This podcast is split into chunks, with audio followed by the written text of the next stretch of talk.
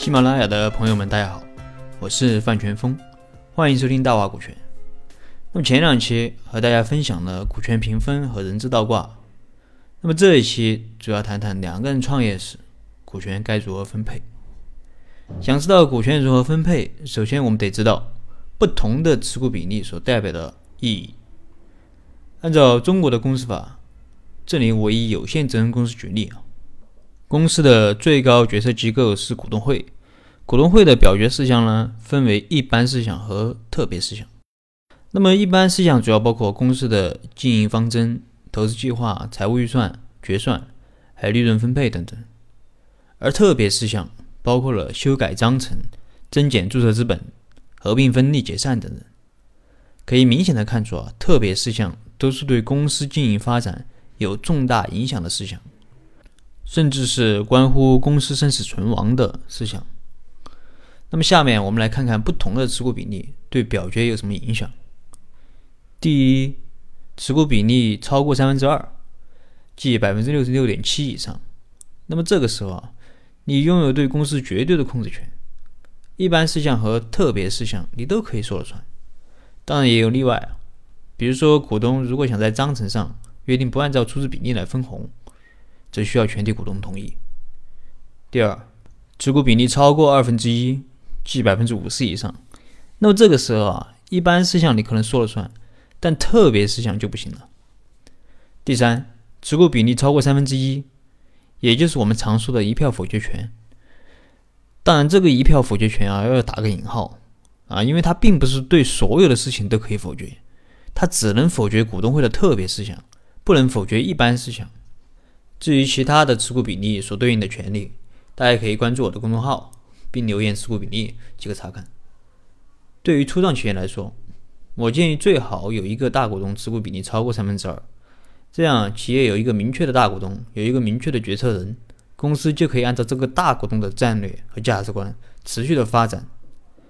那么有的朋友说，那我就百分之六十七嘛，我这里建议啊，最好是能够再高一点。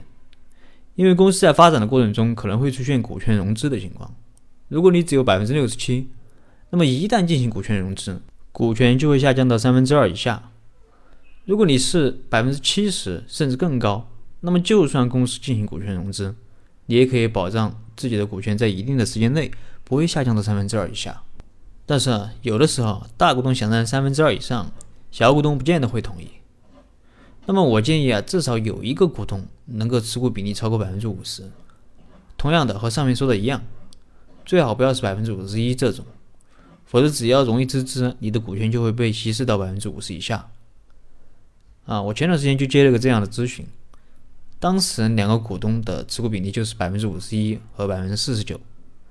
那么这两两个人啊，听说股权平分不好啊，我也不知道哪儿听的，就搞了个百分之五十一和百分之四十九。反正他们俩觉得这样挺科学的，啊，既有大股东，然后两个人的股权又相差不多，面子上呢也都过得去。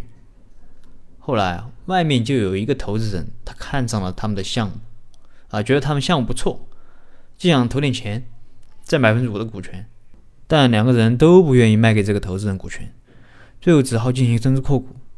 那么增资扩股后，原来两个股东的股权都被稀释了，原来这个持股百分之一的股东。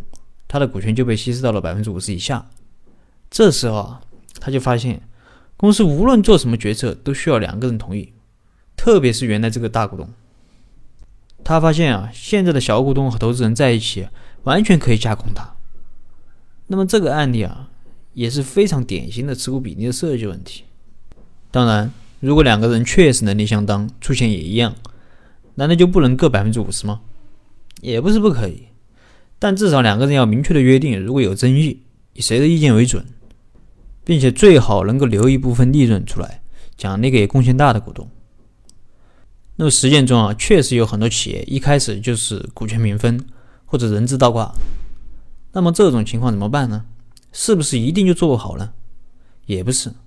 后面我会和大家分享破解股权平分和人资倒挂的案例。那好了，今天的分享就到这儿。如果你有疑问，可以跟我留言，或者添加我的微信。咱们下一期再见。